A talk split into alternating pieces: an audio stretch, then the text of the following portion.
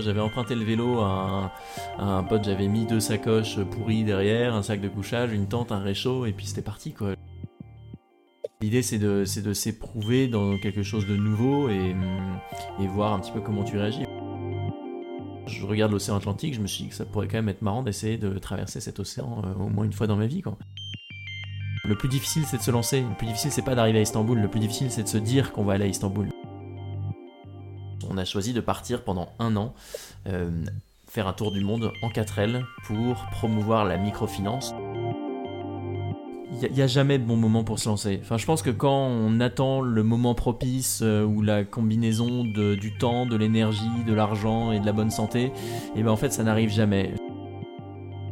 Très rapidement, j'ai remarqué que j'étais trop lent, que les 50 jours de nourriture que j'avais dans mon traîneau, eh ben, ils n'allaient pas suffire pour atteindre le pôle sud. Bonjour, je suis Mathieu Aboudaram, entrepreneur et cofondateur de l'agence de conférenciers WeChamp.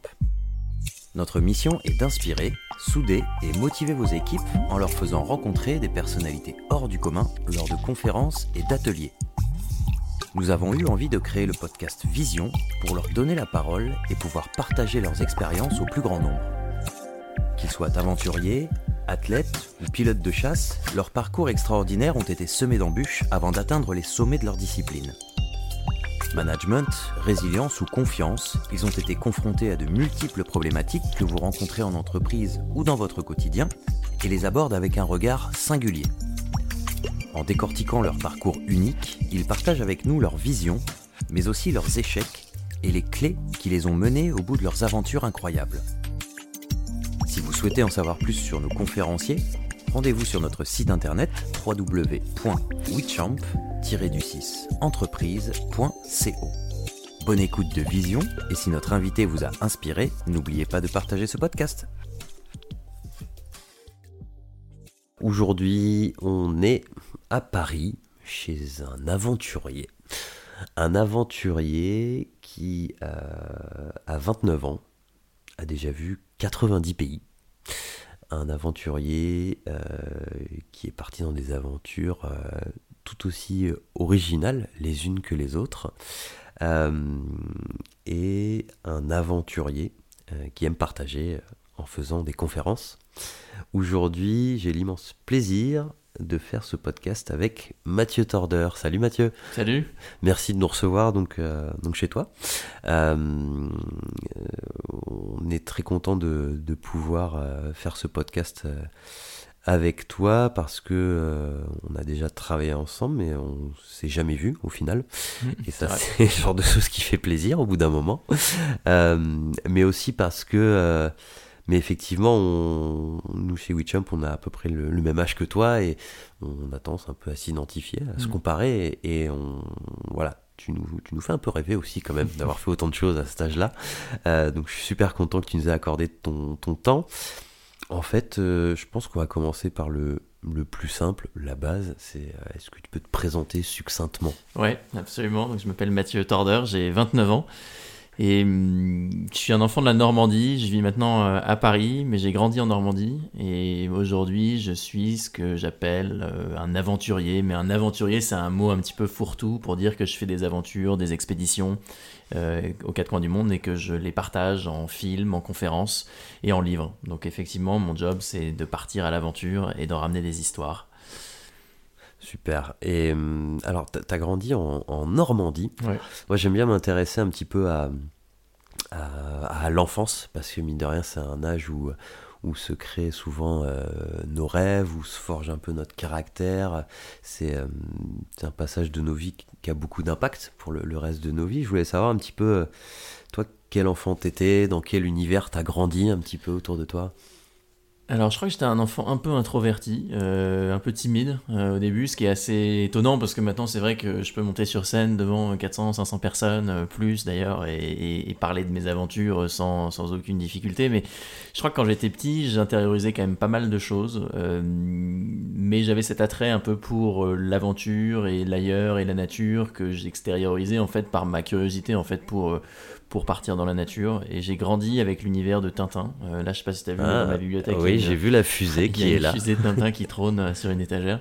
Mais, mais les aventures de Tintin et Milou, je, souvent j'en parle, mais en fait c'est parce que ça a vraiment été quelque chose de d'hyper important moi dans ma construction parce que euh, je découvrais ces aventures de Tintin et Minou alors que j'étais même pas en CP, que je savais pas lire et mes parents me racontaient que bah, je dévorais cette lecture là avec, euh, avec beaucoup d'appétit et que je voyais Tintin se balader aux quatre coins du monde, en Égypte, en Inde, au Pérou, sur la Lune. Et cette lecture-là, moi, ça a été une espèce de fenêtre ouverte sur le monde qui m'a donné envie, je crois, euh, de découvrir le monde de mes propres yeux quand j'ai pu le faire.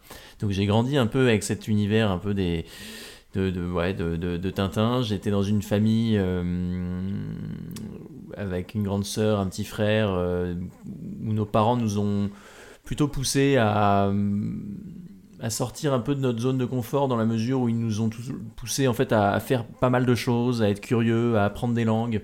Et donc moi assez rapidement en fait je, je me suis mis à, parler anglais et c'est pour ça que j'ai aussi fait mes études supérieures en Angleterre et, et donc j'ai mes parents qui, ouais, qui nous ont donné une éducation où, où je pense qu'ils nous ont poussé justement à, à être curieux et à bosser et et ça, c'est ce qui m'a aussi mis sur la voie pour faire ce que je fais aujourd'hui. Mais euh, je suis, voilà, j'ai grandi en, en, Normandie, comme on l'a dit. J'ai été scout pendant 10 ans.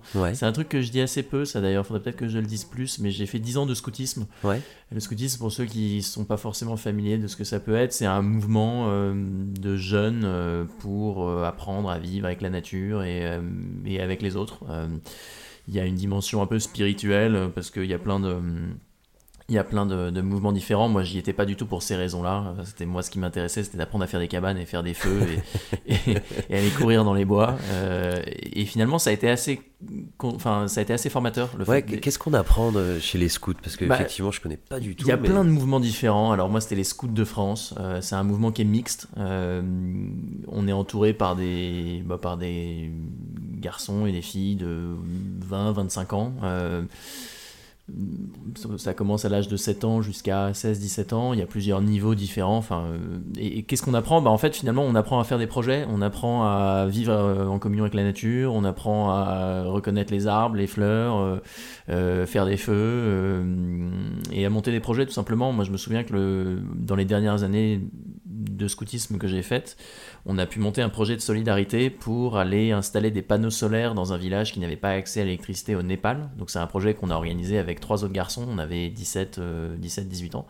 Et on est parti pendant un mois, euh, à côté de Katmandou, installer 120 panneaux solaires dans un village euh, au fin fond de l'Himalaya. Et ça c'était un premier moi, c'était ma première expérience de voyage avec un but, avec un sens euh, qu'on a monté pendant un mois, qu'on a autofinancé euh, avec des petits jobs qu'on avait fait. Donc, on passait nos week-ends à faire des déménagements, faire de la peinture pour payer les billets d'avion et, et, notre hébergement sur place. Et on a travaillé main dans la main avec une association locale. Et donc, voilà un peu ce que c'est. Le scoutisme, c'est au début, c'est vivre. Euh, avec, avec enfin, au contact de la nature, monter des projets et, et passer des bons moments tout simplement. Il y, a, aussi un peu peut-être cet esprit de, de vie en communauté, d'esprit d'équipe Absolument, ouais, complètement, ouais, 100%. Surtout qu'on se retrouve avec des gens qui nous ressemblent pas forcément, et, qu'il faut, euh, il faut composer avec ça, qu'on est en équipe, qu'il faut apprendre à travailler ensemble. Enfin, le scoutisme, pour moi, c'est une forme d'école de la vie parce qu'on est jeune, parce qu'on euh, est enfant et on doit euh, monter des petits projets avec des gens qu'on n'a pas forcément choisis. Et, et, c'est plutôt assez intéressant. On, s'accommode aussi un petit peu assez tôt de l'inconfort, parce qu'on dort sous la tente, parce que parfois on a froid, parce que parfois il pleut, parce que parfois la bouffe n'est pas bonne. Enfin, donc c'est voilà, c'est un peu une école de la vie euh, qui, te permet de grandir, euh, je pense. Euh, en considérant la, la, nature, je pense qu'on n'est pas obligé d'être scout pour considérer la nature, mais en tout cas, c'est quelque chose qui est vraiment très, euh, très, très ancré dans, dans, ce mouvement. Quoi. C'est de respecter la nature et de vivre avec elle et, de mieux la comprendre. Quoi. Donc moi, ce parcours-là, euh, ouais, euh, je, le, je, le, je, le, partage assez peu parce que j'y pense pas forcément. Mais, mais j'ai grandi en étant, en étant scout et toujours en, étant assez attiré par, par le sport. Quand même. J'ai fait beaucoup de tennis, de voile, de vélo étant jeune. D'accord. Et ce côté, je dirais voyage. Mhm. Euh, tu l'as développé comment vous, vous partiez euh, à l'étranger avec tes parents ou euh, est-ce que c'est ce voyage au Népal qui a fait que tu as eu un peu cette curiosité pour le, les autres pays? Alors l'attrait, pour le voyage, là pour le coup, je le dois peut-être à mes parents. Moi, mes deux parents sont médecins. Sauf qu'ils ont la particularité d'avoir fait pas mal d'humanitaires. C'est pas des médecins humanitaires, ils sont tous les deux installés euh, dans des cabinets, mais j'ai vu ma maman euh, partir très tôt, quand on était jeunes avec mes frères et sœurs, partir euh, tous les ans pendant un mois faire de l'humanitaire au Vietnam, et puis après au Burkina Faso, au Mali, à Madagascar, au Togo. Et en fait, on, moi je me souviens, j'étais en primaire et au collège, et notre maman partait comme ça un mois faire de la médecine humanitaire, et c'était mon père qui, qui, nous, qui nous gardait pendant que ma mère était au Vietnam, et puis après mon père l'a rejoint et a, et a continué à faire de l'humanitaire avec elle, plutôt en Afrique. Mais c'est vrai que euh, tous les ans, c'était quelque chose qui, qui faisaient eux, et on voyait ça avec mes frères et sœurs, euh, et on voyait le plaisir euh, et le, le- ouais, la, joie que ça leur procurait de faire ça, de pratiquer leur activité professionnelle dans un autre contexte. Et c'est vrai que quand on voit ça, on se dit que bah, finalement, ouais, c'est quelque chose qui devient quasiment normal. Et, et, ils nous ont emmenés aussi un peu en voyage euh, quand on était, quand on était jeunes. Donc c'est vrai que j'ai grandi dans ce contexte familial où le voyage ou l'ailleurs était quelque chose de quasiment normal. Et donc ça m'a forcément euh, impacté, enfin ça m'a forcément influencé pour la suite de mon parcours. Ok. Alors, tes, aventures, tes expéditions, euh, elles ont commencé tôt. Tu as commencé quand tu étais encore étudiant. Toi, tu as fait quoi comme, comme étude, comme parcours? J'ai, donc j'ai passé mon bac à Rouen, en Normandie. Euh, j'ai fait tout mon primaire, collège, lycée à Rouen. Et après mon bac, je suis parti m'expatrier en Angleterre. J'ai fait mes études supérieures dans une fac qui s'appelle King's College à Londres, parce que j'avais la chance de bien parler anglais. J'étais dans les classes euh, dans lesquelles on faisait un peu plus d'anglais que la moyenne, et donc j'avais un bon niveau d'anglais. Et puis j'ai toujours adoré parler des langues, donc j'étais assez à l'aise avec ça. Et donc je me suis en fait expatrié pour euh, faire des études dans cette fac, euh, mais pas comme un étudiant Erasmus, c'est-à-dire que je me suis inscrit véritablement dans cette fac pour un parcours, euh, pour comme un bachelor. comme un jeune anglais, quoi. Ouais, voilà, une, une, une licence complète. Et donc je me suis retrouvé à Londres pour, cette, pour cette licence, qui était une licence d'affaires européenne, donc on pourrait le rapprocher de- d'une fac de sciences politiques, euh, par exemple. Ouais. Euh, c'est un parcours qui durait 4 ans, avec la troisième année qui était faite euh, en Allemagne, à Berlin. Donc c'était l'année Erasmus, donc c'était un peu un double parcours étranger que je faisais. Et, hum, et ces études-là, moi, m'ont beaucoup plu. Mais la particularité dans ces études, c'est qu'en Angleterre, on avait beaucoup de temps l'été. On avait beaucoup de temps libre. On avait 4 mois de vacances tous les étés. Ah oui. Donc c'était quand même pas mal. Et moi, je me souviens que mes amis en fac de médecine ou en fac de droit me regardaient quand même avec des, des gros yeux d'envie parce Remplis que de forcément- jalousie. Bah ouais, on, nous on était, on était, euh, on avait beaucoup de chance d'avoir autant de temps l'été. Alors parfois on avait des stages obligatoires à faire, mais c'était pas la majorité du temps. Et donc moi en fait j'utilisais ce temps libre pour euh, travailler en tant que serveur dans un resto, gagner un petit peu de sous et avec ces sous-là partir euh, à l'aventure. En fait, Je- très tôt en fait moi juste après mon bac, je suis parti traverser l'Europe euh, de l'est à vélo, euh, de Budapest en Hongrie jusqu'à Istanbul en Turquie. C'était ma première véritable aventure. J'avais à peine euh, 18 ans et je me suis lancé sans avoir une, une, une expérience euh, du vélo très importante, mais je, je suis parti faire Budapest-Istanbul euh, comme ça, un peu sur un coup de tête, parce que j'ai été très attiré par l'idée du voyage itinérant à vélo et j'avais cette euh, curiosité et peut-être cette naïveté un peu de la jeunesse de me dire que bah, si je pédalais euh, tous les jours 70-80 km, et bah, je pourrais vivre une, une sacrée belle aventure et ça a été le cas. Donc ça, tu, avais quel âge? Là, 18, j'étais juste 19? après mon bac, donc c'était avant de partir en Angleterre. C'était juste après, du coup, si on reprend tout le fil, c'était après, un an après être euh, allé au Népal euh, avec les scouts et, euh, et juste avant de commencer ma fac en, en Angleterre. Alors, pourquoi Budapest-Istanbul et pas Paris-Roubaix ou Rouen Alors, La réponse est assez simple, c'est que bah, j'étais jeune, j'avais gagné un petit peu d'argent dans un resto, mais bon, j'étais pas, j'étais pas, je roulais pas sur l'or. Et, et en fait, je me souviens que j'avais que trois semaines, un mois pour partir à l'aventure, que du coup, je pouvais pas partir de chez moi de Normandie pour aller. Enfin, j'aurais pu, mais je trouvais que c'était un peu moins exotique. Moi, j'étais très attiré par l'idée d'aller en Asie, enfin de passer de l'Europe à l'Asie, et Istanbul euh, est une ville qui marque justement le passage entre ces deux continents. Donc j'étais assez attiré par l'idée d'aller à Istanbul, sauf que partir de Normandie pour aller à Istanbul, j'avais pas assez de temps. Donc en fait, je me souviens très bien, j'ai pris un ordinateur, je suis allé sur un comparateur de vols et j'ai regardé quels étaient les vols low cost les moins chers cher pour l'Europe de l'Est et il se trouve que c'était Budapest, je m'en souviendrai toujours, c'était un EasyJet et j'ai mis mon vélo dans un carton, je me suis retrouvé à Budapest. Et une fois que j'étais à Budapest, je me, je me, demandais bien ce que j'étais en train de faire et, j'ai pas, pas, passé un bon moment parce que forcément, grosse appréhension et je savais pas trop ce que j'étais en train de foutre parce que moi mes copains étaient en vacances ensemble en Bretagne je sais pas où en train de se marrer et moi j'étais comme un con avec mon vélo en me disant que j'allais aller à Istanbul en n'ayant jamais fait de vélo vraiment avant. Donc euh, j'étais quand même pas, pas au meilleur de, de ma confiance à ce moment-là, mais finalement j'ai bien fait de persévérer parce que c'était une aventure euh, extraordinaire où je me suis fait héberger euh, par plein de gens sur la route, ouais, j'ai découvert plein de trucs. C'est ça justement, on, va en parler, un peu toutes ces rencontres qu'amène le voyage, mais euh, qu'est-ce qu'ils disent tes amis, ta famille, à ce moment-là, quand tu leur dis Bon, les gars, je vais faire Budapest-Istanbul à vélo? À ce moment-là, euh, mes parents étaient surpris par le fait que je parte seul. Euh, ils n'étaient pas surpris que j'ai envie de voyager, de tu vois, voir d'autres pays. Ça, c'était quelque chose que eux avaient fait aussi dans leur jeunesse et qui, et qui comprenaient. Mais le fait de partir seul, ça c'est quelque chose qu'ils n'avaient pas trop intégré et qu'ils comprenaient pas trop. moi je suis parti seul parce que en fait je Déjà, j'avais trouvé personne pour venir avec moi, tout simplement.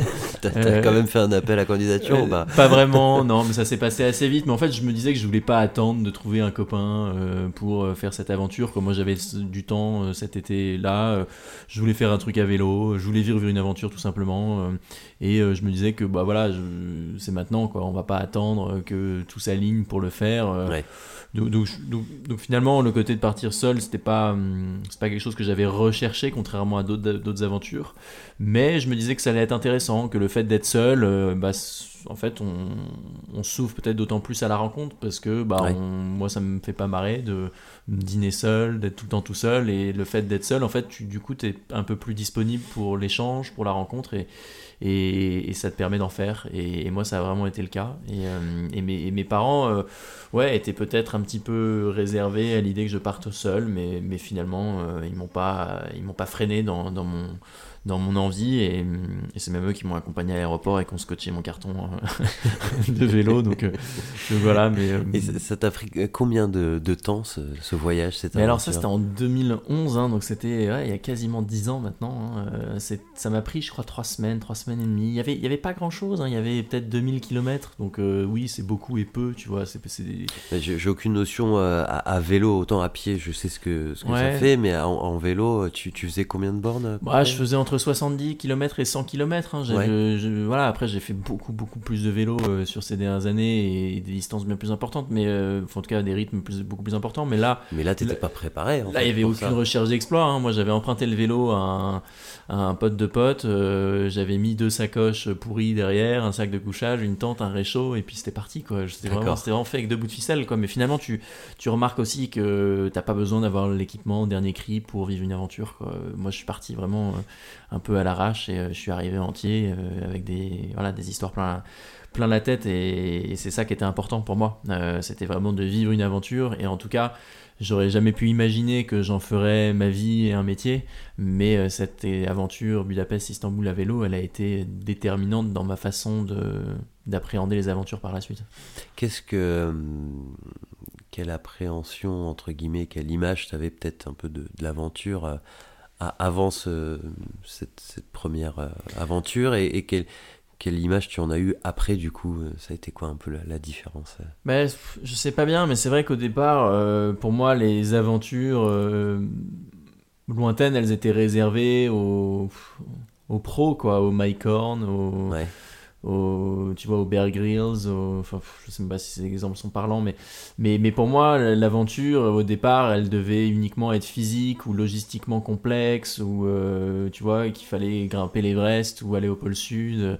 Pour, pour, pour, vivre une aventure et en fait non enfin je crois que l'aventure c'est juste un état d'esprit c'est une façon d'appréhender le, ta vie, ton environnement, et que finalement l'aventure elle se situe à tous les niveaux de la société. Quoi. Et, et, moi, dans cette aventure à vélo, je voulais juste vivre une expérience, je voulais vivre quelque chose, moi, qui me sorte de ce que je connaissais déjà.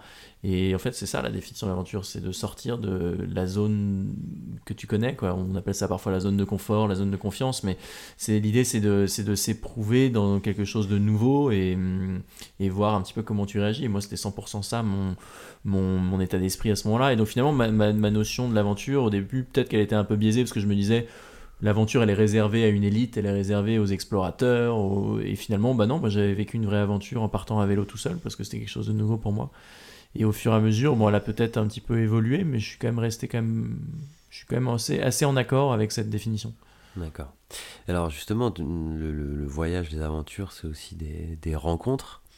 Dans cette première aventure, est-ce qu'il y a eu des, des rencontres un peu, un peu déterminantes ou des rencontres euh, qui t'ont marqué euh? À vélo? En Budapest Ouais, à vélo. Oh, non, pas vraiment. Enfin, je veux dire, euh, là, en trois semaines, euh, c'était c'était court. Euh, et puis, il y a eu plein plein de rencontres, évidemment, mais pas, pas des rencontres qui ont changé ma vie. C'était un voyage vraiment complètement préparé à l'arrache. il y avait évidemment des rencontres fortes, mais c'est voilà, des rencontres qui durent une soirée. et puis après, j'avançais, j'étais en itinérance. Pour le coup, il y a eu plein d'autres voyages où là, il y a eu vraiment des rencontres très très marquantes. Mais, mais là, sur Budapest-Istanbul, c'était quelque chose d'assez rapide. Ouais, t'es pas resté 2-3 jours à un endroit, euh, une mmh. semaine Non, non, non, j'avais pas beaucoup de temps. Je suis resté à Istanbul un peu, en Bulgarie aussi, j'ai eu des problèmes de dérailleur, je me souviens, donc j'étais resté un petit peu, mais. Euh... Mais non, non, c'était un voyage rapide, une expé rapide. Alors, après cette, cette première aventure, du coup, euh, tu, tu, pars faire une, une, transatlantique à la voile. Mmh. Euh, qu'est-ce qu'on se dit? On se dit, bon, je me suis fait une aventure sur Terre, maintenant je veux, conquérir les océans. Enfin, comment, ça s'est fait cette deuxième aventure? Alors, la deuxième aventure, c'est effectivement l'été suivant, l'été d'après le vélo. Euh, moi, je, regarde une carte du monde, euh, je vois ces océans, je vois que la planète est composée majoritairement de flottes, euh, et je me dis que voilà, les aventures, elles sont pas que terrestres. Et effectivement, moi j'ai fait pas mal de voiles euh, légères quand j'étais jeune chez mes grands-parents en Bretagne, et donc j'avais cette attirance peut-être pour euh, le large, pour la navigation. Et donc voilà, je regarde l'océan Atlantique, je me suis dit que ça pourrait quand même être marrant d'essayer de traverser cet océan euh, au moins une fois dans ma vie. Quoi. Sauf que à ce moment-là, bah, j'ai 19 ans, je j'ai pas d'argent, j'ai pas de bateau, je suis incapable de skipper un bateau, enfin d'être le skipper d'un bateau.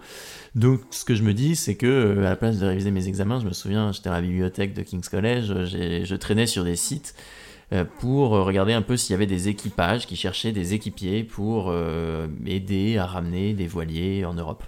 Et je tombe sur une petite annonce d'un certain Cosmo Little, euh, qui est un, Anglais qui avait son bateau dans les Caraïbes, un voilier de 12 mètres, qui voulait ramener en Angleterre et qui cherchait donc des équipiers pour ramener son bateau parce que Cosmo il était euh, à la retraite, euh, il ne se sentait pas de le ramener tout seul, ce qui est bien, bien normal même, même quand on a un certain âge parce que c'est quand même assez ça peut être assez éprouvant de faire de la navigation seul.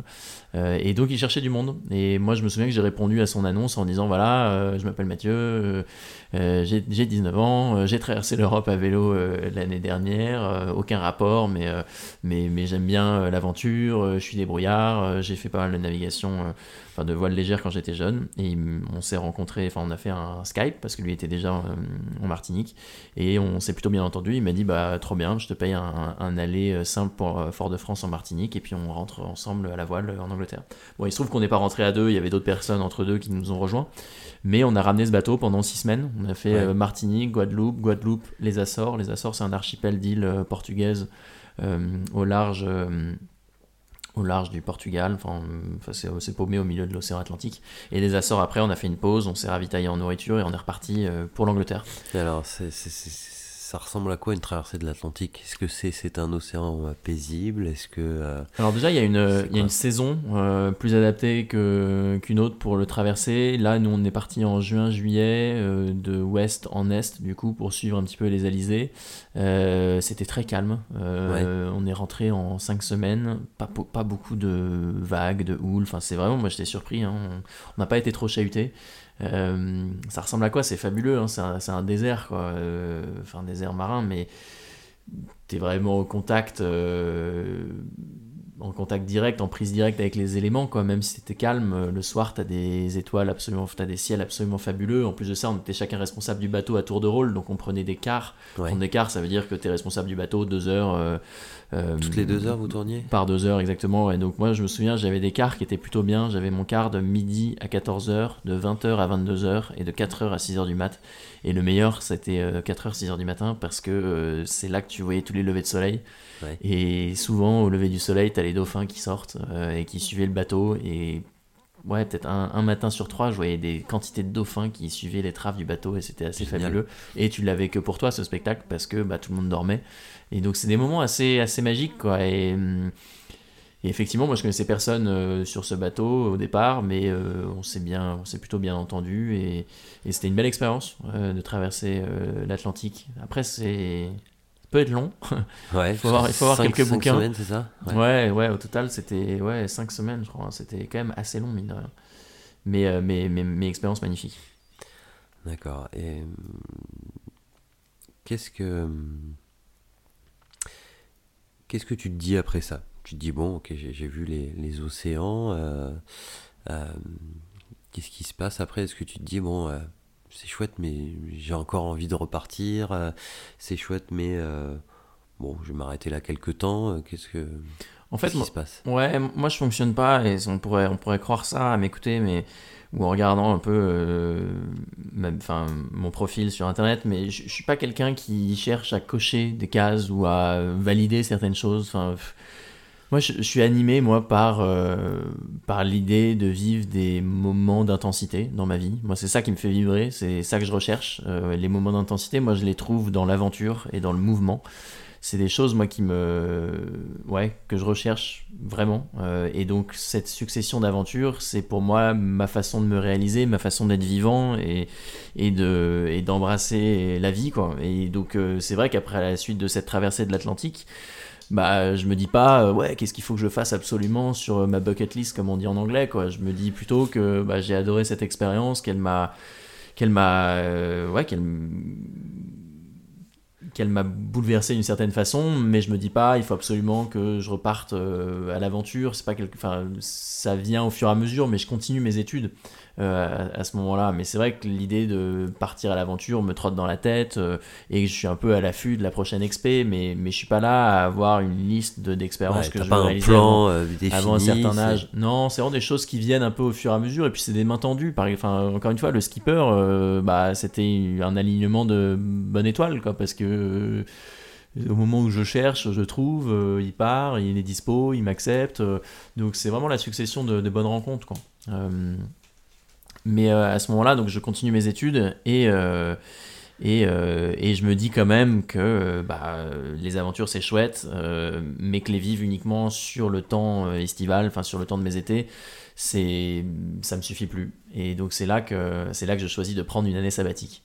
Et les aventures du coup l'été, c'est ce que je faisais au départ pendant ma vie d'étudiant. Et à un moment, moi, ça a commencé à plus me suffire et donc j'ai pris la décision de prendre une année sabbatique, une année off, et j'ai demandé à, mon université s'il était possible d'interrompre mes études pendant un an pour euh, faire un projet personnel.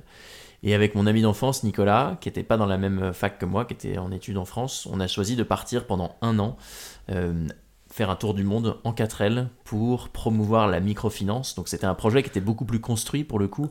Euh, au départ, c'était des aventures un peu amateurs que je vivais à vélo, à la voile, euh, en stop, etc. Et puis là, pour la première fois, projet, quoi. Pour la, ouais, pour la première fois, je me dis voilà, on va construire un vrai, un vrai projet on va prendre un an et on va faire un, vrai grand voyage euh, parce que j'étais inspiré par euh, les tours du monde euh, de plein de d'aventuriers ou de d'écrivains que j'avais pu découvrir. je pense à Sylvain Tesson et Alexandre Poussin par exemple qui avaient fait un tour du monde en vélo et le bouquin que j'avais lu d'ailleurs, on a on a roulé sur la terre, je l'avais lu pendant ma traversée de l'Atlantique d'ailleurs.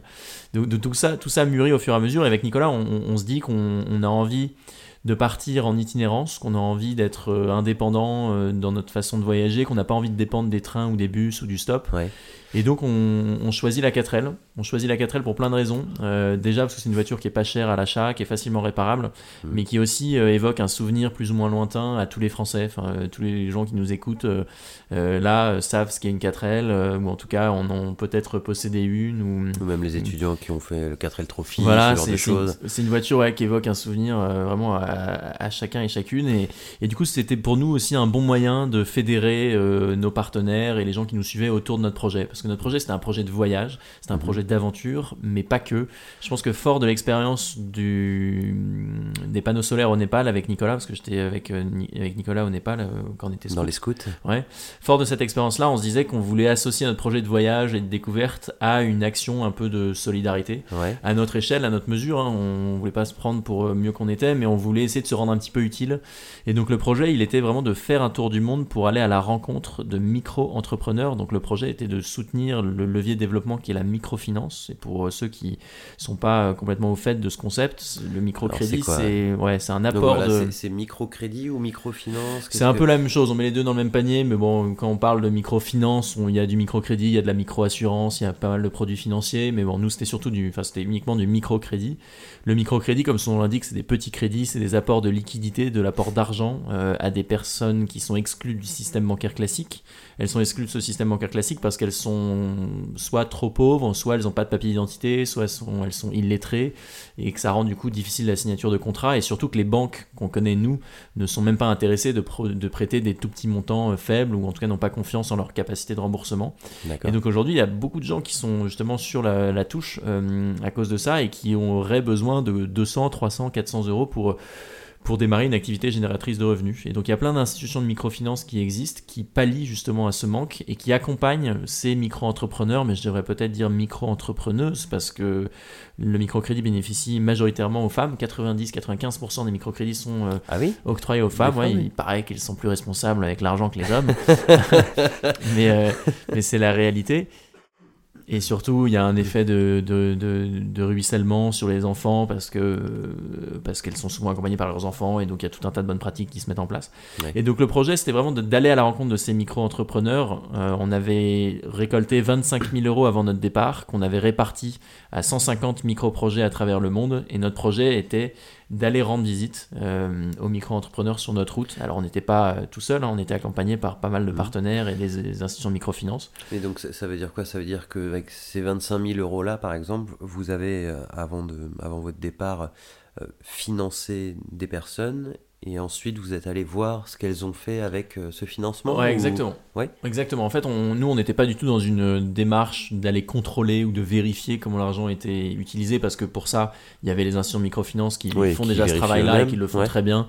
Et nous, on était juste dans une démarche où on voulait. Un retour d'expérience Ouais, rencontrer ces gens, voir comment ça fonctionnait, tout simplement. Parce que nous, on était étudiants, on n'était même pas étudiants en économie. Euh, enfin, je veux dire, moi, je faisais la science politique, Nicolas, il était en agronomie. Donc, on était assez loin de ce monde-là. Mais on était juste là, en fait, pour mettre un coup de projecteur sur ce levier de développement qui était euh, assez en vogue et qui l'est toujours. Parce qu'il y a eu un. Euh, enfin, ça a été développé par un, monsieur qui s'appelle Muhammad Yunus, qui a eu le prix Nobel de la paix en 2006, qui, qui, qui vient du Bangladesh et qui a développé ce concept de la micro finance euh, depuis les années 70, mais, mais bon, ça, s'est développé de plus en plus ces dernières années. Et donc l'idée, nous, c'était vraiment d'expliquer et de raconter ce qu'était ce levier de développement. Euh, et, surtout de, rencontrer en fait des hommes et des femmes porteuses de, beaux projets. Quoi. Et donc on a fait beaucoup d'images, beaucoup d'interviews, de, rencontres. Euh, et à la suite de ce projet, euh, c'est là, moi, que je me suis dit que j'avais envie d'en faire un, métier ou une activité parce qu'on a fait un film et un livre, alors que c'était pas des projets qui étaient prévus au départ quand on est parti. Euh, c'est vraiment quelque chose qui est venu après. Mais moi, quand j'ai vu l'enthousiasme et l'engouement que le public, que les gens qui nous suivaient pouvaient avoir pour ce genre de projet, et quand j'ai vu moi la passion qui m'animait à monter ces projets, à les partager et à les raconter, bah, je me suis dit que voilà, j'allais finir mes études, j'allais les continuer parce qu'elles me plaisaient, mais qu'au fond de moi, j'avais très envie de faire de tout ça une activité pro. Euh, mais ce tour du monde en 4L, ça a été, ouais, ça a été vraiment un, révélateur. C'est quoi, le, par exemple, les, projets les plus géniaux que tu as pu voir, euh, l'utilisation de ce financement, ou là où tu t'es dit, euh, je sais pas, c'est le plus utile vraiment enfin peut-être pas un en particulier, mais est-ce qu'il y a voilà, certains projets qui t'ont fait prendre conscience de, tout l'apport que ça pouvait avoir ou de, de, je sais pas, quelle émotion, quelle. euh, les, projets, ils sont, ils sont tous utiles. Enfin, on est, on est vraiment face à des gens qui sont dans une euh, pauvreté euh, importante. hein. C'est efficace parce que ces gens sont accompagnés. C'est-à-dire qu'on prête pas de l'argent sans contrepartie déjà. Enfin, il y a. Enfin, les contreparties sont pas très importantes, mais ce que je veux dire, la contrepartie, elle est que l'institution microfinance va accompagner le micro-entrepreneur. C'est-à-dire qu'on va pas le laisser dans la nature et lui dire voilà 200 euros et débrouille-toi. débrouille-toi. les 200 euros, il faut qu'il y ait un vrai processus de, de, de rencontre, de- de- d'explication de, l'utilisation de cet argent. Il peut pas, par exemple, le micro-entrepreneur utiliser ces 200 euros pour s'acheter une télé. Il doit vraiment l'utiliser pour euh, l'investir dans une activité génératrice de revenus. Et on lui donne des formations sur la conduite d'une petite comptabilité. On lui explique euh, les bases du business. Quoi. Mais euh, nous, ça peut nous paraître évident de faire la différence entre le capital, le profit. Mais là-bas, voilà, il y a des, des choses qui qu'il faut, euh, qu'il faut débroussailler dès le départ si les personnes à qui on s'adresse n'ont pas l'habitude de faire euh, du business. Euh, Ça, res- ça ressemblait à quoi concrètement Des projets, tu as des bah, et, exemples et donc les projets, nous en fait, on, a, on a choisi de soutenir des projets aussi divers que variés parce qu'on voulait pas raconter que des projets d'agriculture ou, ou, ou de commerce. Donc en fait, on, on, on a vu bah, des projets agricoles, des projets d'élevage, des projets d'artisanat, des projets de restauration, des projets commerciaux, euh, plein de petits euh, artisans, des mécaniciens, euh, des cordonniers, des coiffeurs, enfin vraiment toutes les activités euh, euh, possibles et imaginables. Mais pour donner une idée, par exemple, voilà, en Inde, on est, on rencontre une jeune femme euh, qui a déjà deux enfants, euh, dont le mari est parti, qui est mineur euh, et euh, bah, qui a peu de ressources et qui va justement souscrire un micro-prêt de 300 euros pour acheter un grill et quelques chaises et quelques tables et en fait faire un petit resto de rue. Euh, et finalement, ça, c'est, ça, ça paraît peu, mais il lui manquait ces 250 euros pour acheter des tables et le grill. Et une fois qu'elle avait ça, et ben, elle pouvait commencer à, à, à créer son resto. Et donc après, il y avait, il y avait des clients, et puis avec ces clients, et ben, elle par- parvenait à rembourser son crédit. Et voilà, c'est, c'est voilà, le système de prêt qu'on, qu'on connaît, mais sur vraiment des, des très faibles Des montants. petits montants. Et il y a notamment un projet, moi, qui m'avait bien plu, c'était au- en Amérique du Sud, au Pérou, dans un, une région qui s'appelle le Canyon del Colca, c'est une région un peu touristique euh, au Pérou, et là, il y avait une femme qui s'appelait Sulka, je me souviens bien d'elle, parce qu'on avait passé un bon moment, et elle avait une petite maison, et ses deux fils étaient partis de la maison parce qu'ils étaient grands, et ils travaillaient dans la ville, euh, enfin, une ville qui était... euh, à côté du Canyon del Colca qui s'appelle Arequipa. Et, et du coup elle se retrouvait avec cette maison trop grande pour elle. Mais elle a transformé cette maison en guest house pour les touristes. Et euh, parce qu'elle a utilisé les deux chambres de ses fils pour en faire des, des, des chambres d'hôtes finalement. Et elle a souscrit le micro-prêt pour acheter des chauffe-eau solaires. Chauffe-eau solaires, c'est voilà, des chauffe-eau qu'on met sur le toit et qui produisent de l'eau chaude avec l'énergie du soleil. Et c'était assez malin parce que du coup, bah, ça lui coûtait cher d'acheter le chauffe-eau, mais elle l'avait avec le microcrédit. Et puis après, bah, elle n'avait pas d'électricité à payer parce que c'était euh, pour, pour chauffer l'eau, parce que c'était le soleil qui le faisait. Et finalement, en proposant des douches chaudes, et bah, elle pouvait augmenter le prix de ses chambres. Et donc, elle avait plus de touristes occidentaux qui venaient euh, passer du temps dans, sa guest house. Donc, euh, voilà l'exemple d'un micro-prêt euh, pour des gens qui sont un peu plus à l'aise financièrement, mais qui a une vraie utilité et qui est vertueux. Et en plus de ça, qui avait un impact positif sur l'environnement. Donc, il y avait plein de projets de cette nature qui étaient assez intéressants. Et, et nous, c'est ce qui, ouais, ça nous a bien plu de rencontrer ces gens et toutes leurs idées et tout l'enthousiasme aussi qu'ils avaient à nous, à nous partager tout ça parce que nous, on arrivait, on rentrait dans leur vie, mais on n'était jamais seul. On était toujours accompagné par un gestionnaire de crédit qui faisait parfois la traduction qui nous introduisait. Et, et les micro-entrepreneurs avaient beaucoup de- d'enthousiasme et, de, et une, une certaine fierté en fait de nous montrer leurs Ouais. activités. Et c'était vraiment un projet qui était ouais, assez fort à ce, à ce niveau-là. Parce que c'était à la fois un voyage géographique, parce qu'on l'a pas dit, mais le tour du monde, c'était un vrai Oui, tour du monde. hein. De où à où vous On est, parti ouais. de, on est parti de France, de Normandie, on a roulé jusqu'en Inde, jusqu'à Calcutta, avec la 4L. De Calcutta, qui est donc à l'est euh, de l'Inde, dans le nord-est de l'Inde, on a envoyé la 4L euh, en Californie, aux États-Unis. On- Donc sur un bateau, elle est montée dans un container qui est allé sur un porte-container et qui a débarqué à San Attends, Francisco. euh, Juste déjà de, de Rouen en Inde, Ouais, ça, ça, ça fait combien de bornes ça? Je sais pas, il y avait Ça ouais, fait au moins 12, 8 000, 12, 13 000. euh, 10 000, ouais. Ouais, c'est pas, pas tant que ça, mais il y a quand même beaucoup de pays, beaucoup de frontières. Et alors, je, j'entends euh, il y a quelques années, euh, étant dans une école avec des, des amis qui ont fait le 4L Trophy, Hmm. Une 4L, c'est pas une voiture neuve. Donc Non, il y a forcément des, des, des, des petits couacs. Qu'est-ce Ouais. que, euh, comment s'est passé déjà cette première grande traversée? 10-12 000 km en 4L euh, Ouais, c'est pas une voiture neuve effectivement, mais c'est une voiture dans laquelle il y a rien d'électronique, tout est mécanique, donc finalement c'est réparable par n'importe quel mécanicien, quasiment n'importe où. Euh, nous on n'était pas des as en mécanique, on savait faire vraiment la base, mais euh, mais mais on n'a jamais été très très bon là-dedans et on a toujours trouvé des gens pour nous aider ça se passe assez bien. Euh, on, va à Istanbul euh, en un mois, ensuite on traverse la Turquie, on traverse l'Iran, on passe du temps en Iran parce qu'on était assez attiré par le pays, on passe trois semaines. Après on est bloqué à la frontière pakistanaise parce qu'on est dans une région assez compliquée qui s'appelle le Baloutchistan où il y a beaucoup de trafic, notamment de drogue, et, et on nous autorise à passer mais sous escorte et on se dit avec Nicolas que c'est peut-être pas très raisonnable, surtout au début de notre projet. Donc on a nos visas, on a tout le, tous les papiers pour traverser le Pakistan, mais avec les conseils des locaux et de l'ambassade et tout, on nous fait comprendre que c'est pas forcément la meilleure idée du siècle. Et donc on choisit de suivre ce conseil et de se dérouter. Donc on passe euh, à Dubaï. En fait, on prend un bateau pour aller euh, à Dubaï. Dubaï, c'est en face de l'Iran. On prend un bateau de nuit, une espèce de ferry. On arrive aux Émirats Arabes Unis. Donc grand délire, hein, parce qu'on roule quand même en 4L. En 4L dans les routes de Dubaï à côté des, Ferrari. Exactement, sans climatisation, 45 ah oui, degrés à l'ombre. Ça doit, être, ça doit être sympa ça. Ouais. Et là, on trouve une agence pour mettre la voiture dans un container euh, qui va directement à Bombay, donc sur euh, Mumbai, on, l'appelle, sur la côte ouest de l'Inde. Et là, en quelques jours, on se retrouve à Bombay avec la voiture. Donc je la fais courte, mais c'était quand même assez galère de à chaque fois envoyer la voiture d'un océan à l'autre ou d'une mer à l'autre, c'est assez un casse-tête.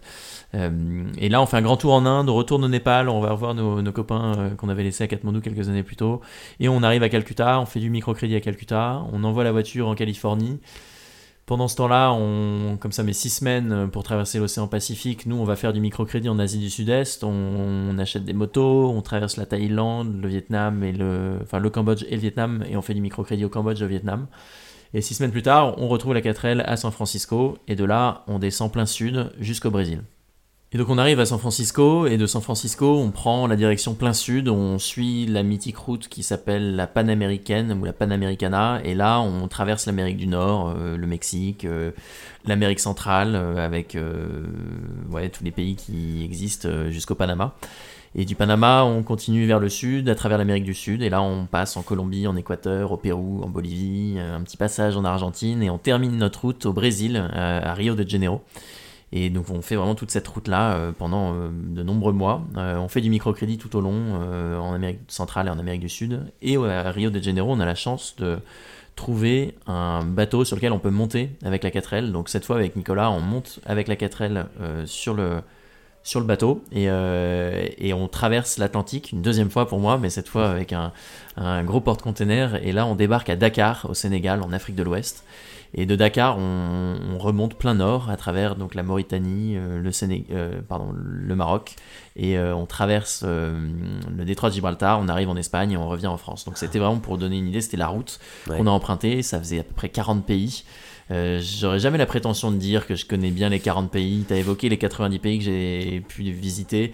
C'est un chiffre un peu, un peu délirant.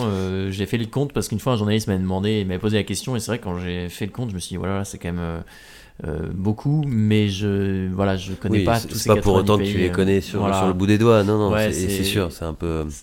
Ça me donne un bel aperçu en fait de, de, de, pas mal de régions du monde et ça me donne surtout envie de, de, retourner dans pas mal d'endroits. Et je pense qu'en fait, les voyages itinérants, comme j'ai pu les faire à vélo, en moto ou en 4L, font que tu traverses des régions et font que forcément tu accumules des pays, mais parfois tu vois qu'une petite partie. Euh, tu vois, par exemple, le Costa Rica, avec Nicolas, on a vu une station-service.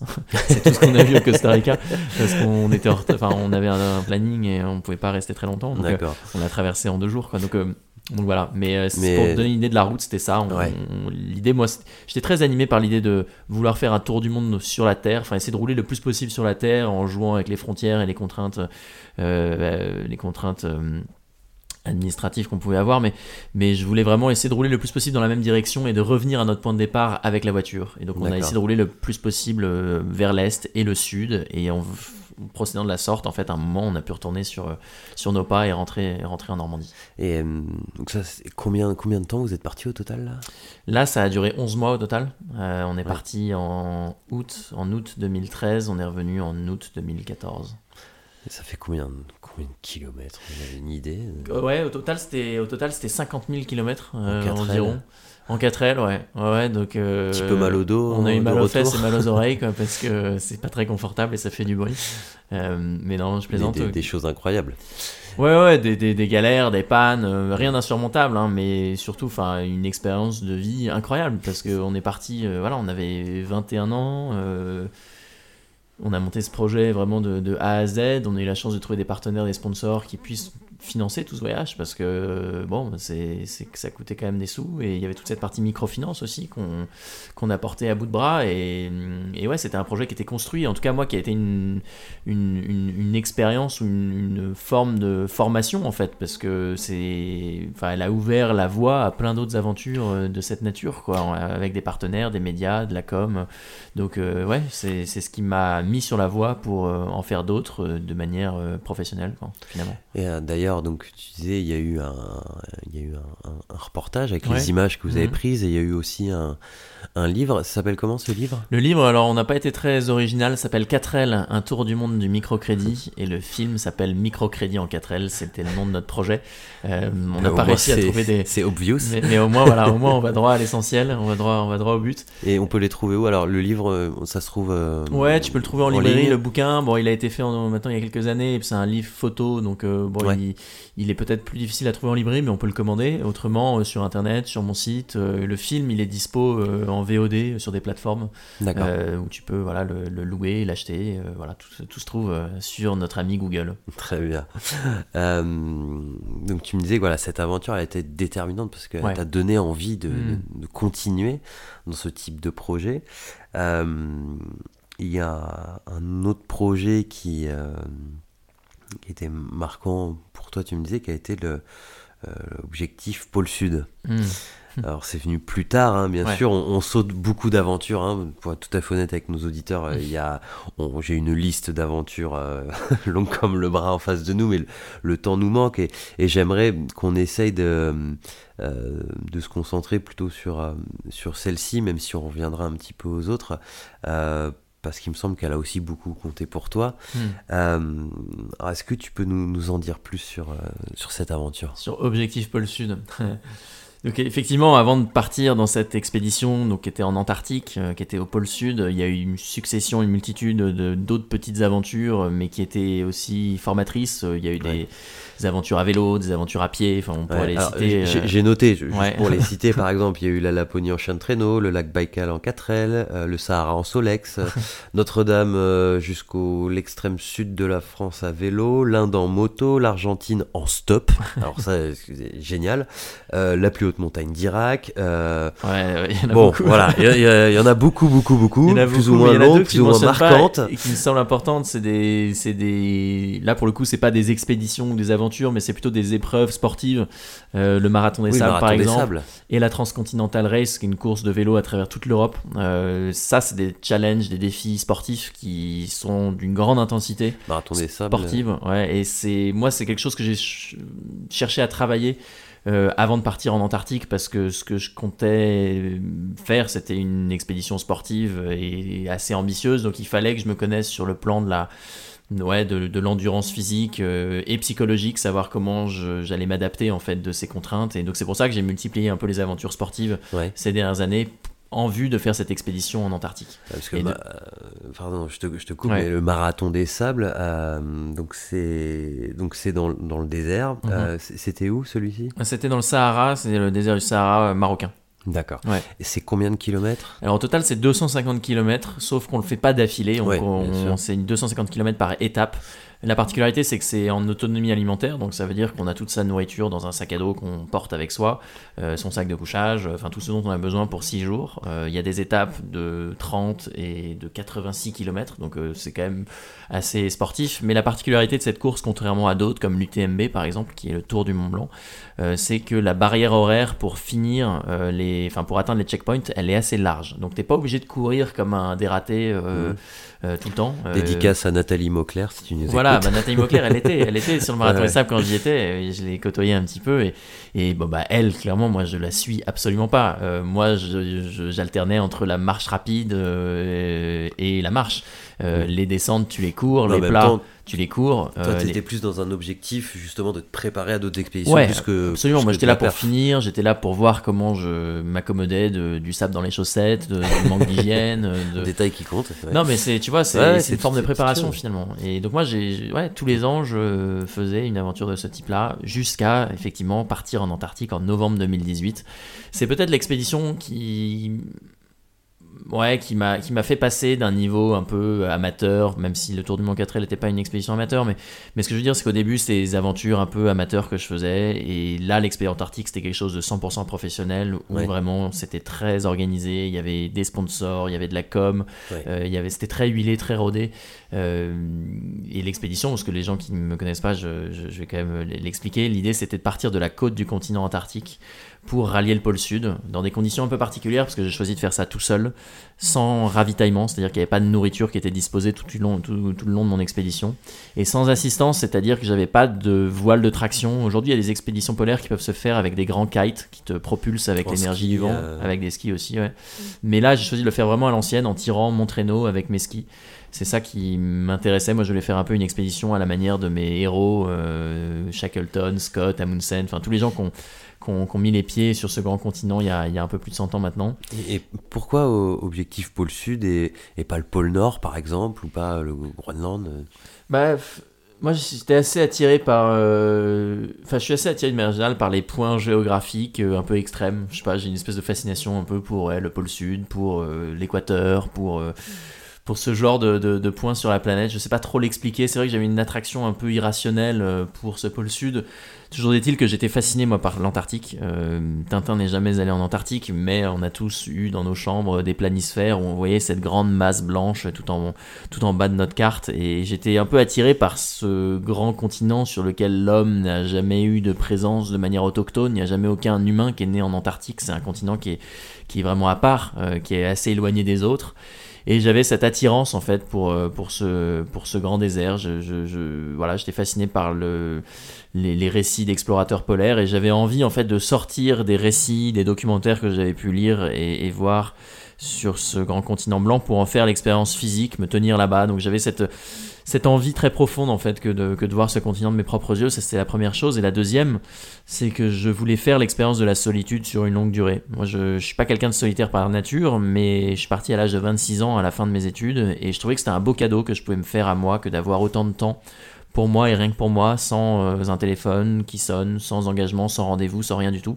Je trouvais que le fait d'avoir quasiment deux mois euh, à soi et rien qu'à soi, c'était quasiment un luxe. Quoi. Et, euh, le fait de, le faire seul, je trouvais que c'était hyper intéressant sur le plan intérieur. C'est quelque chose que je voulais vivre. Euh, et donc l'associer à ce grand continent qui me fascinait depuis ma jeunesse, bah, c'était pour moi le combo gagnant. Et c'est pour ça que je me suis dirigé vers, cette expédition. Et donc je suis parti en novembre 2018 euh, pour 50 jours d'expédition en tirant un traîneau jusque- jusqu'à l'axe de rotation de la Terre, jusqu'au pôle Sud. Alors moi j'ai- j'aimerais qu'on s'intéresse justement un peu à la, à la préparation de ce projet-là. Euh, comment tu fais pour, pour, euh, pour mener euh, ce type d'expédition? Comment tu te prépares Bah, souvent, quand on me demande combien de temps ça prend, euh, et parfois j'ai des gens qui me contactent euh, sur les réseaux sociaux ou par mail qui me disent voilà, j'aimerais partir l'année prochaine euh, faire la même chose que toi. Et ça me touche parce que du coup, je me dis que bah, j'ai peut-être bien raconté ce que j'ai vécu et que ça donne envie à des gens d'y aller, mais, mais parfois je me dis que en fait, peut-être qu'on a mal saisi ou compris le niveau de préparation et l'engagement que ça représente. Ouais, parce que notamment sur le. Donc, tu as fait aussi un petit film à Ouais. propos de, de cette expédition. Donc, J'avoue que je l'ai pas vu en entier, mais ce Ouais. que je vois au début, Hmm. c'est toi en train de tirer des pneus Ouais. euh, au bois de Vincennes. Ouais. Et euh, enfin voilà, quand tu, quand tu, tu vois ça, tu te dis, ok, ça c'est simplement un petit entraînement. euh, ouais. Bon, ça a l'air costaud. Ça, c'est vrai que c'est visuel et que ça, et que ça marque, mais, mais au-delà de ça, en fait, moi, quand on me demande combien de temps j'ai mis pour préparer cette aventure, je donne deux réponses. La première, c'est que je dis 10 ans, euh, parce que ça fait 10 ans que je fais des expéditions et ça fait 10 ans que d'une certaine façon, je me forme à l'idée de passer 50 jours dans le plus grand désert de la planète euh, tout seul. Et t'es habitué à sortir régulièrement de ta zone de confort depuis Ouais, que tu es petit. exactement, c'est une succession de, de, de, de- d'expériences euh, qui font qu'au bout d'un moment, tu, as, tu, te dis que tu en es capable euh, et tu as la confiance en toi pour te dire que tu vas pouvoir faire ça et que tu te connais sur le plan physique et psychologique pour pouvoir euh, justement te, te, te, te projeter dans une telle aventure. Donc moi, ça fait 10 ans que je fais des aventures et donc ça fait 10 ans finalement que je prépare ça. Alors factuellement non, mais, ça fait 10 ans que je multiplie les expériences à droite à gauche, dans le chaud, dans le froid, à vélo, en stop, en kayak, à pied, que bah, j'ai acquis une, une certaine aisance peut-être dans, euh, dans les expéditions. Donc la première réponse que je donne, c'est ça, c'est moi ça fait 10 ans que, que, je suis sur le sujet. Et sinon, la réponse un peu plus pragmatique, c'est deux ans, deux ans de préparation, de recherche de fonds, de partenaires, de sponsors, de, de préparation logistique, préparation matérielle, préparation de l'alimentation. Euh, la préparation physique, elle a commencé peut-être avant, mais, mais ouais, vraiment deux ans, deux ans de préparation. Et, et surtout, moi, ça faisait cinq ans aussi que je faisais des expéditions polaires tous les ans. Tous les ans, je partais deux semaines faire une petite expédition polaire où j'allais tirer un traîneau euh, au. Groenland, en Norvège, au Spitzberg. C'était vraiment, tu vois, une, une formation de long terme, à la fois tout seul et parfois accompagné par un guide polaire professionnel, un espèce de coach qui était là avec moi et, et qui m'enseignait les bonnes pratiques, les bonnes techniques, les bons réflexes. Parce que moi, je suis de Normandie, je connais bien la pluie, mais euh, la neige et le froid extrême un petit peu moins. Donc, il a fallu euh, apprendre les bons réflexes, les bonnes techniques pour naviguer, pour s'alimenter. Détecter pour, euh, les risques. euh, Ouais, les crevasses, éviter les engelures, tout ça, tout, tout- enfin, toutes ces choses qui s'appréhendent Ouais. euh, avec le temps et qui s'improvisent pas, tout simplement. Donc ça, on- nous, on, on a tendance à voir, euh, euh, une fois que tu as atteint la ligne d'arrivée dans les médias, le, un peu le, sommet de l'iceberg. en fait, Mais effectivement, on voit pas toute cette préparation, Non. toutes ces connaissances euh, techniques, physiques, autres que tu as dû Absolument, emmagasiner ouais, pour y arriver. Quoi. ouais, ouais, c'est, euh, euh, Enfin, autant euh, mes premières aventures à vélo, euh, bon là, il y avait très peu de préparation, mais voilà, le sujet euh, ne nécessitait pas une préparation délirante. Autant l'Antarctique et le pôle Sud, c'est des, engagements qui sont tels que tu as une préparation qui est, qui est vraiment, vraiment, vraiment importante avant d'y aller. Quoi. Surtout si tu tiens un peu à ta vie. Ouais, voilà, ouais, ça comporte des risques, et évidemment. Ouais, donc donc il y a, il y, a, il y a- il y a un gros travail derrière tout ça. ouais. Et hum, alors, juste, parce que je pense que c'est- une question que, que peuvent se poser certaines personnes qui justement auraient peut-être un jour l'idée de faire euh, ce type de projet-là. Euh, Par exemple, ce, ce projet-là, euh, ça a coûté combien? Tu, tu peux nous le dire Ah. ou pas? Euh, L'argent, euh, bien sûr, ouais, il n'y a pas de, pas de secret, mais euh, de toute façon. Ou une fourchette un peu Mais non, non, c'est des projets, ce c'est environ, euh, des- c'est c'est environ 100 000 euros euh, la totalité du, Ah oui, du même. Il faut, faut bien comprendre aussi que l'Antarctique, c'est un continent qui est très difficile d'accès, Ouais. euh, sur lequel il n'y a pas d'aéroport, euh, et donc euh, forcément tout, tout ce qui est logistique est compliqué euh, en Antarctique, et donc forcément tout ce qui est compliqué a un coût. Euh, Il y a histoire d'assurance, euh, on est sur un terrain qui est dangereux, euh, et, et donc la logistique est, enfin les frais logistiques sont, sont très sont très élevés, donc euh, voilà, voilà c'est à peu près le budget que ça représente. Ça demande forcément une grosse préparation en amont, euh, financière et de sponsoring et de partenaires. euh, mais euh, mais voilà, moi c'est quelque chose que j'avais appris à à, à faire tout au long de bah, mes différentes expériences, notamment avec le Tour du Mont 4L et que j'ai travaillé. Et heureusement Mm. pour moi, en, en bossant bien, j'ai réussi à trouver des, des, des interlocuteurs attentifs Ouais. et prêts à, à me soutenir dans, ma, dans, mon, dans mon aventure. Ouais, t'avais déjà peut-être aussi une certaine crédibilité via toutes ces aventures. Ouais, peut-être, ouais. aussi. J'avais un livre, j'avais un film, euh, j'avais ce Tour du Mont 4L. Enfin, Mm. c'est vrai que oui, j'avais la chance d'avoir des choses à, à faire montrer. des conférences aussi, tu nous disais. Ouais, euh, ouais, ouais. euh, J'avais et- des choses à, à montrer, ouais. Alors, hormis le, le- le côté fi- financier, euh, euh, 50 jours en totale autonomie dans des conditions extrêmes, Mm. euh, comment tu fais pour garder le moral? Parce que sur ces 50 jours, euh, alors déjà, premièrement, euh, je, je suis prêt à mettre ma main à couper que tout s'est pas exactement passé comme tu le voulais, Mm. euh, entre ce que tu avais prévu, ce qui s'est passé. Et, euh, ça a été quoi les, les moments où justement qui ont été un peu compliqués, où tu as dû t'adapter Mm. euh, face à l'imprévu Donc, pour- pour donner un peu une meilleure idée, parce que je ne l'ai pas dit, mais la distance d'une telle expédition, c'est 1150 km de long. Euh, c'est la distance à peu près qu'il peut y avoir entre la Corse euh, et l'île dans le nord de la France. Donc sur toute cette distance, moi j'ai tiré un traîneau qui pesait au départ 115 kg, dans lequel il y avait toute ma nourriture, tout mon équipement pour, euh, pour vivre dans ce, dans ce grand continent. L'Antarctique, c'est un continent extrême, hein, c'est le continent le plus froid, le plus sec et le plus venteux de la planète, donc on est dans un environnement extrêmement hostile. Il n'y a rien ni personne, enfin, euh, il y a des hommes mais qui sont confinés dans des bases scientifiques. Les seuls animaux, ils vont être sur la côte du continent, ça va être des manchots, des baleines, des phoques, euh, des pétrels qui sont des oiseaux, mais sur le centre du continent, où là où moi je me dirigeais, il n'y avait rien ni personne. Rien du tout. Euh, non, rien, du tout. C'est vraiment le bah, très très grand désert, quoi, qui fait 28 fois la taille de la France. Hein, c'est immense l'Antarctique. Et donc forcément, quand on s'attaque à, l'Antarctique tout seul, bah, il y a des difficultés inhérentes au milieu, c'est-à-dire le froid, le vent, les crevasses. Euh, et puis en plus de ça, moi je me rajoutais la solitude parce que je partais, je partais tout seul. Donc forcément, oui, il y a eu des moments qui étaient difficiles. Euh, je m'y attendais, je, m'y étais préparé.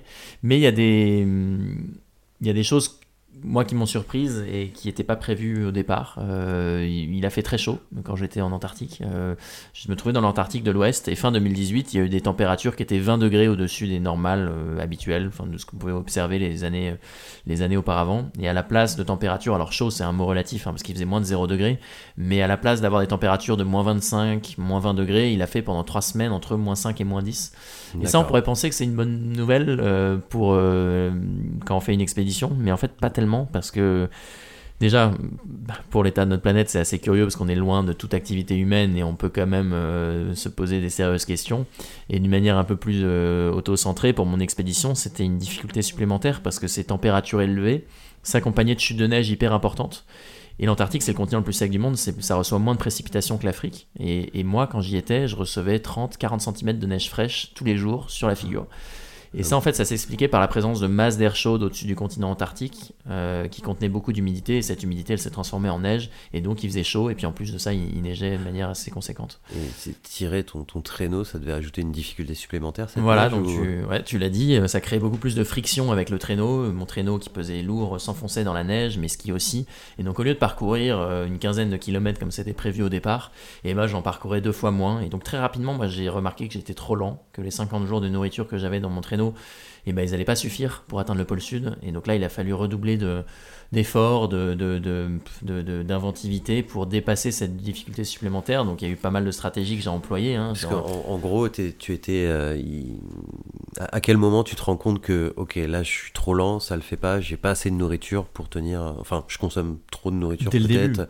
Dès le début Dès le début, enfin, dès, les, dès, dès, la première semaine, je vois très bien parce qu'on n'emporte pas non plus une marge énorme. Euh, moi j'avais emporté 5 jours de de réserve en gros. Euh, parce que tout ce que tu tires, tu dois, enfin tout ce que tu emportes, tu dois le tirer, et donc plus c'est lourd, plus t'es lent. Donc en fait, c'est un calcul un peu minutieux entre ce que tu es capable de tirer et ce que tu vas bouffer et ce que, ce que tu vas perdre, en, même toi en termes de poids. Quoi. Parce que si t'emmènes, moi j'emmenais 6500 kcal par jour, j'ai quand même perdu 5 kg, donc c'est assez peu, euh, mais j'ai quand même perdu du poids. Donc euh, je mangeais bien, mais, mais il y avait forcément, enfin, je, mes besoins de nourriture qui représenter la majorité du poids de mon traîneau n'était pas suffisant pour euh, qu'elle, subvenir à ma dépense énergétique. Donc euh, il y a toujours un, calcul à avoir et toujours est-il que j'avais pas non plus une marge énorme. Donc très rapidement, moi je me rends compte que je suis pas au rythme nécessaire pour atteindre le pôle. Et d'ailleurs, je précise qu'on était 7 à tenter l'aventure en 2018, on était 7 expédition en solitaire à vouloir rallier le pôle sud sans ravitaillement.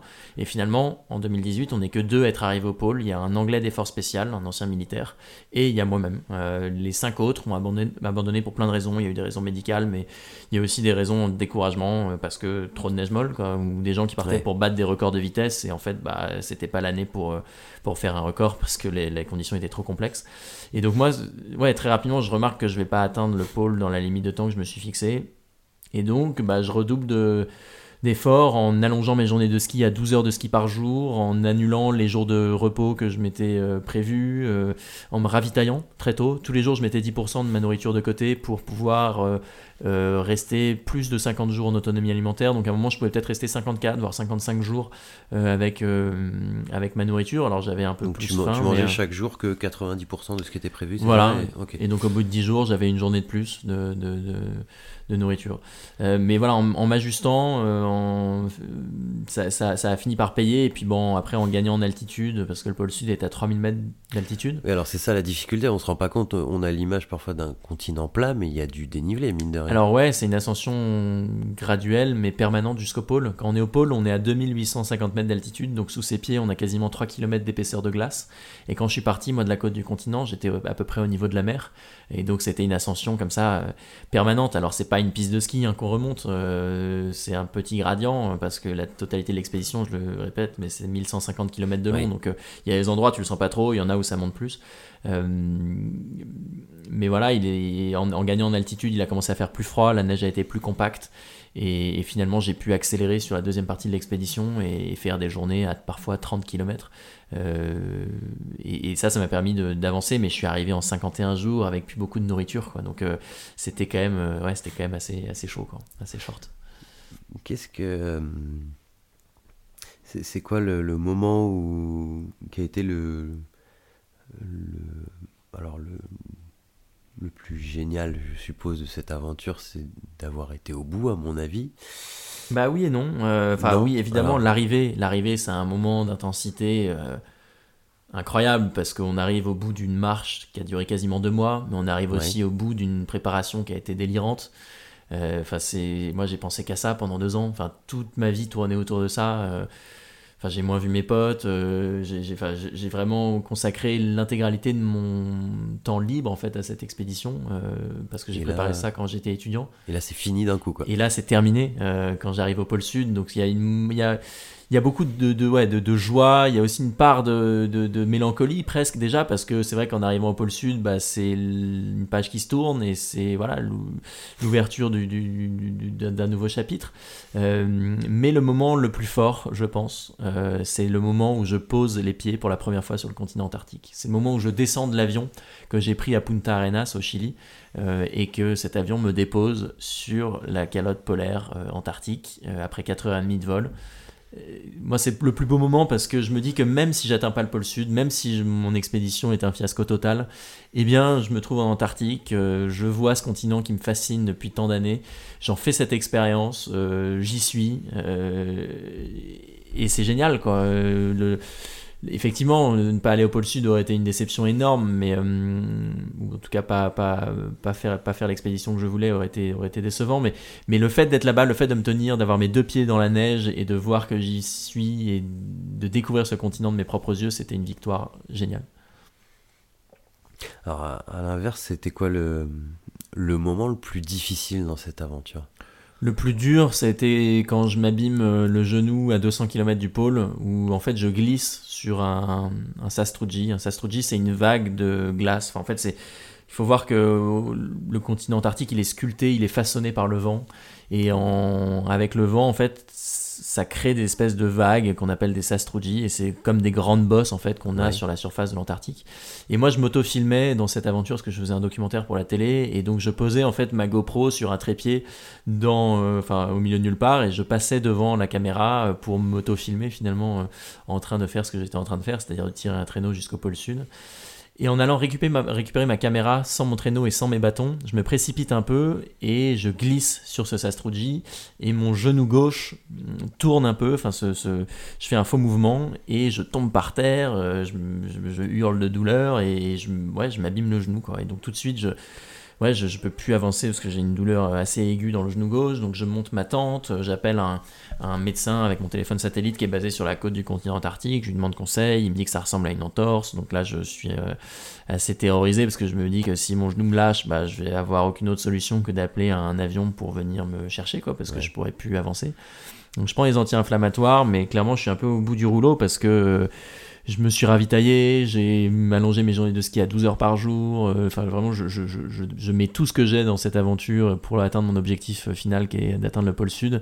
Et là, pour euh, un faux mouvement ou pour une précipitation, bah, je risque de, de, de, de voir le pôle sud me passer sous le nez. Quoi. Et donc, euh, Comment tu réagis du coup à ce moment-là bah donc c'est le moment, ouais, c'est le moment le plus dur, quoi, parce que parce que si mon corps me lâche, c'est fini. Euh, et, et comment je réagis? Bah, Je me dis que voilà, je vais prendre cet après-midi de repos, je vais prendre les anti-inflammatoires comme l'a conseillé le, le médecin, et je vais voir comment je me sens le lendemain. Et le lendemain matin, le réveil sonne, j'ai toujours mal, mais curieusement, j'ai pas plus mal que la veille. Et, et la nuit m'a fait du bien quand même parce que j'arrive à me lever, j'arrive surtout à me tenir sur mes deux jambes et je remarque en fait que ce qui me fait mal, c'est de bouger le genou. C'est si je bouge pas mon genou, en fait, ça va.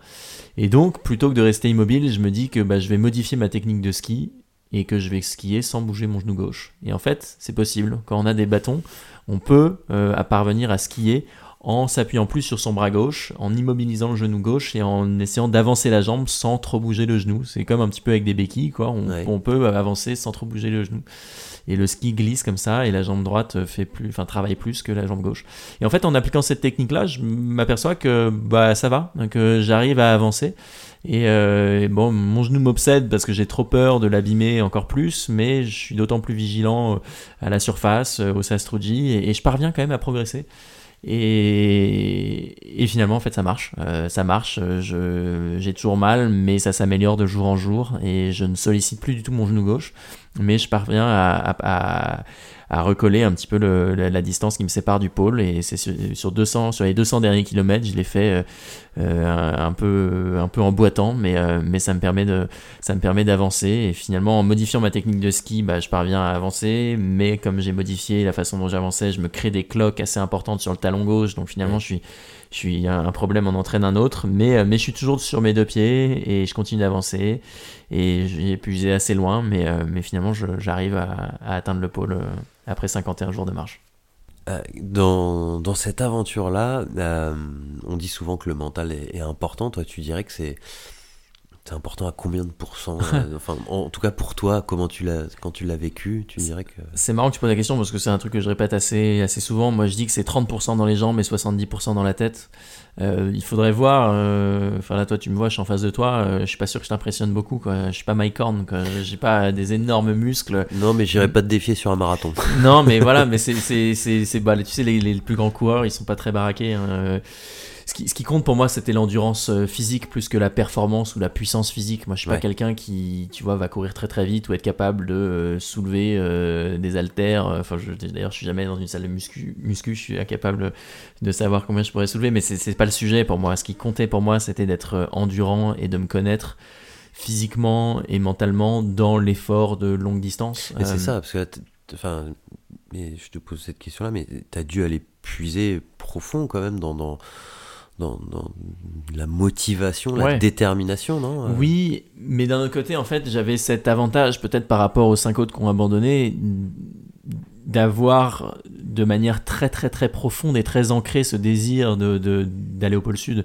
Peut-être, tu vois que dans les autres personnes, il y en avait qui faisaient ça pour la gloire ou qui faisaient je sais pas, hein, j'ai pas de l'ego, pour euh, Peut-être, tu vois, ou peut-être qu'il y en a qui sont découragés assez vite face à ces mauvaises conditions en disant bah voilà, la météo est pas bonne, euh, bah c'est pas la bonne année pour y aller euh.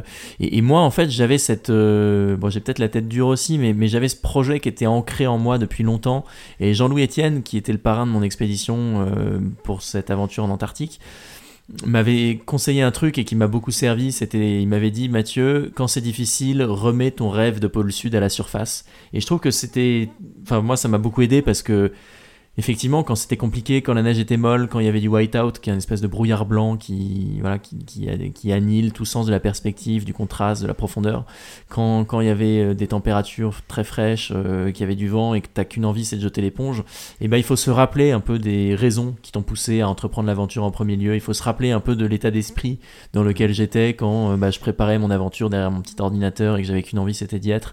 Il faut, il faut vraiment essayer de remettre ça à la surface parce que c'est vrai que sinon c'est assez facile de se laisser débordé par l'émotion et, et, par les difficultés et les obstacles. Et, ça, ça m'a beaucoup aidé de me rappeler pourquoi en fait j'avais fait le choix d'être là. Euh, J'essaie de me dire aussi que j'étais hyper privilégié d'être là. Enfin, c'est un terrain, un territoire, euh, un environnement que peu de gens, euh, en tout cas pour le centre du continent, parce que c'est euh, la majorité du tourisme en Antarctique où des visiteurs vont en péninsule ou font des croisières.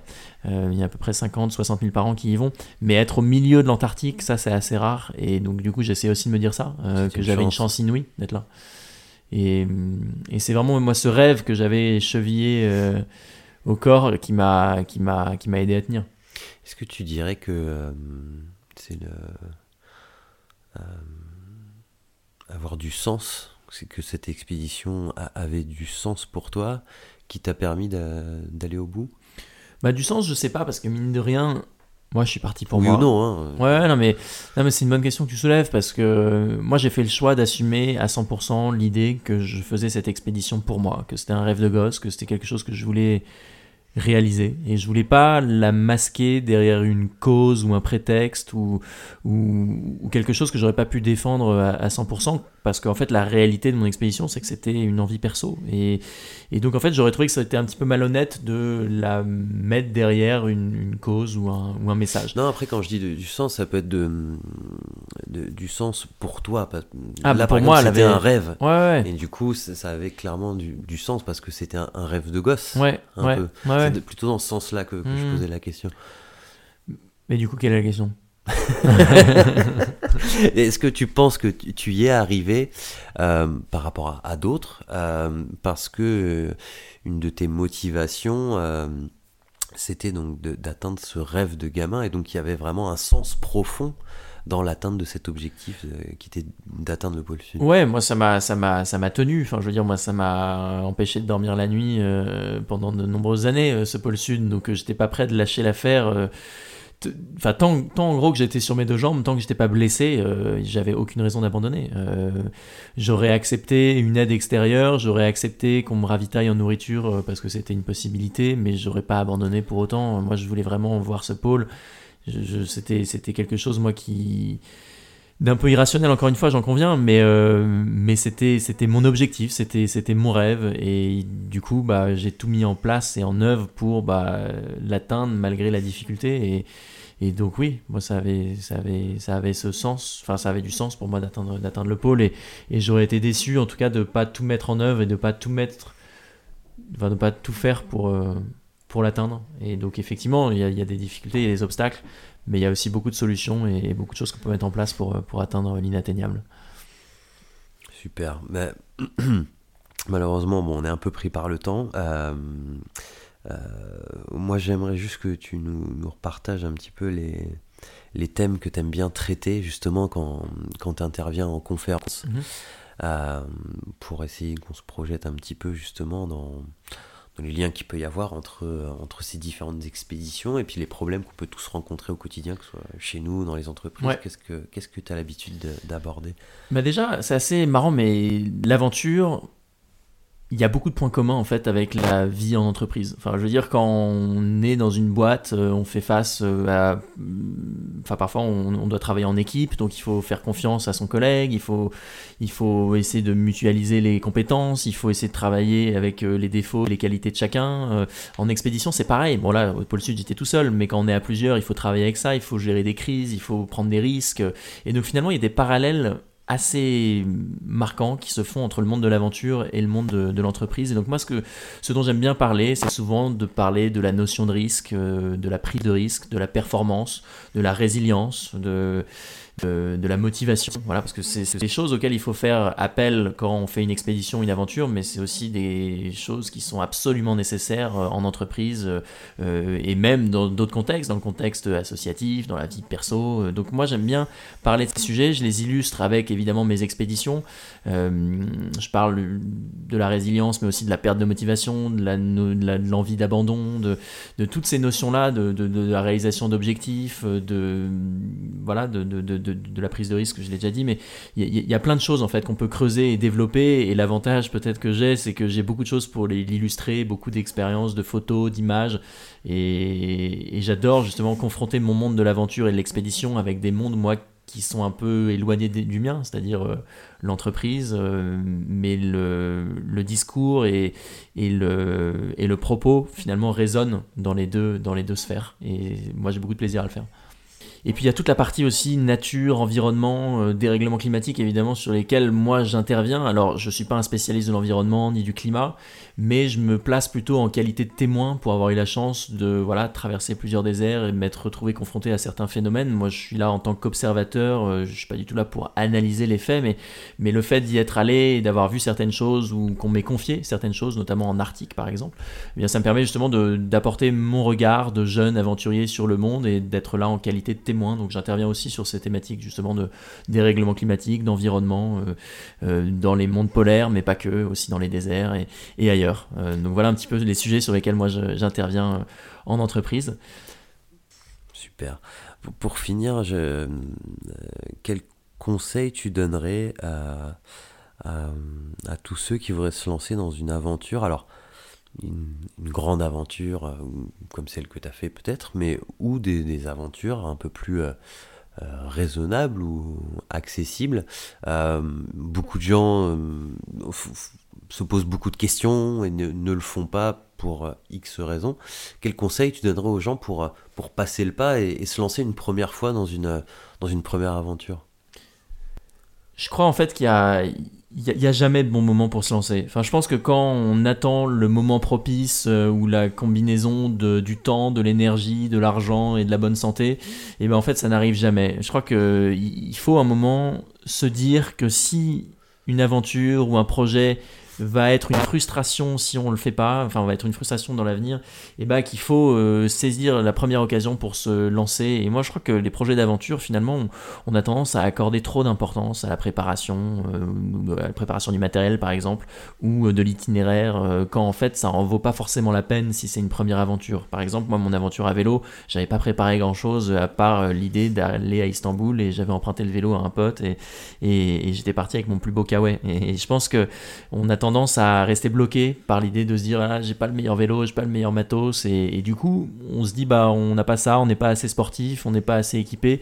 Et bah finalement à cause de ça on fait rien. Et, je pense que le premier conseil moi que je pourrais donner c'est de dire que vous êtes suffisamment prêt pour, euh, pour partir dans, dans une aventure à votre niveau et qu'il faut uniquement en fait euh, passer le pas. Le plus difficile c'est de se lancer, le plus difficile c'est pas d'arriver à Istanbul, le plus difficile c'est de se dire qu'on va aller à Istanbul, le plus difficile quand tu vas aller au pôle sud c'est c'est pas de skier tous les jours, c'est vraiment de monter le projet et d'arriver sur la ligne de départ. Donc moi j'aurais tendance à conseiller de pas trop euh, tergiverser et juste de, se lancer, de, se mettre un coup de pied aux fesses et, de, et de se dire qu'on y va. Quoi.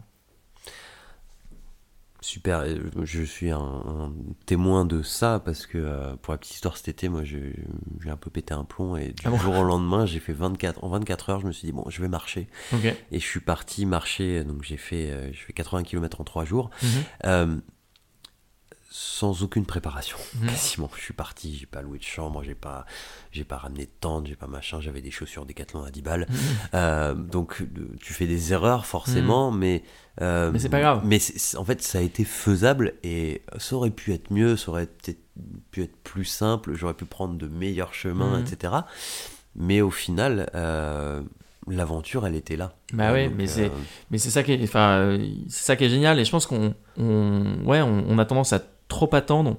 Enfin, je veux dire, on a tendance à, toujours se dire, voilà, qu'on, enfin, en tout cas, ce que je veux dire par là, c'est qu'on se trouvera toujours des excuses en fait. On va partir. Et moi le premier.